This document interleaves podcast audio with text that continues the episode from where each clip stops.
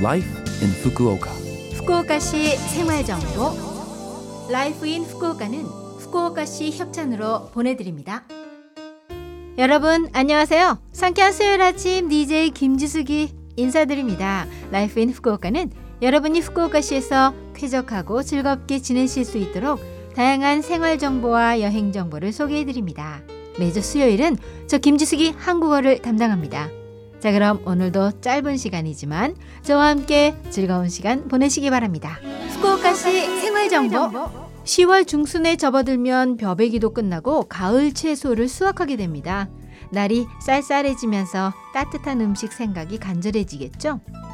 쌀과 같은 곡물과 고구마뿐만 아니라 배와 포도, 밤 등 가을철에는 제철 식재료가 많아 식욕이 왕성해지는데요. 사계절이 뚜렷한 한국이나 일본에서는 수확의 계절 가을을 다양하게 즐길 수 있습니다.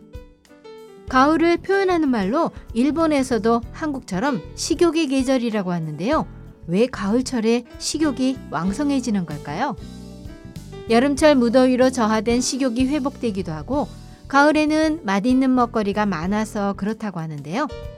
최근에는 기초대사가 상승한다는 과학적 이유도 있다고 합니다.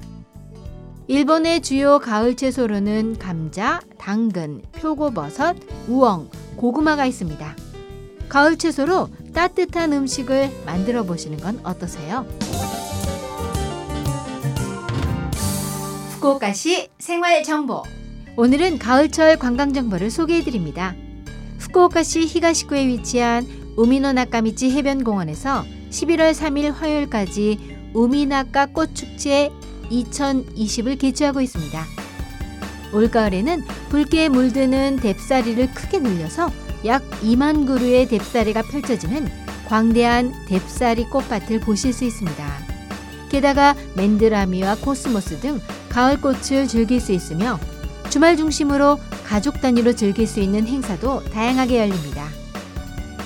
그리고 10월 17일부터 11월 1일까지의 기간 중 토요일과 일요일에는 우미나카 아시안 페스티벌도 개최되죠. 세부 사항은 홈페이지 https 클런 슬러시 슬러시 우미나카 하이픈 파크.jp 슬러시 https 클런 슬러시 슬러시 uminaka 하이픈 park.jp 슬러시로 확인하세요. 한편 10월 18일 일요일은 입장이 무료입니다. 외출하실 때는 신종 코로나 바이러스 감염 확대 방지를 위해 마스크를 착용하고 철저한 기침 에티켓과 새로운 생활 양식에 유의하시기 바랍니다.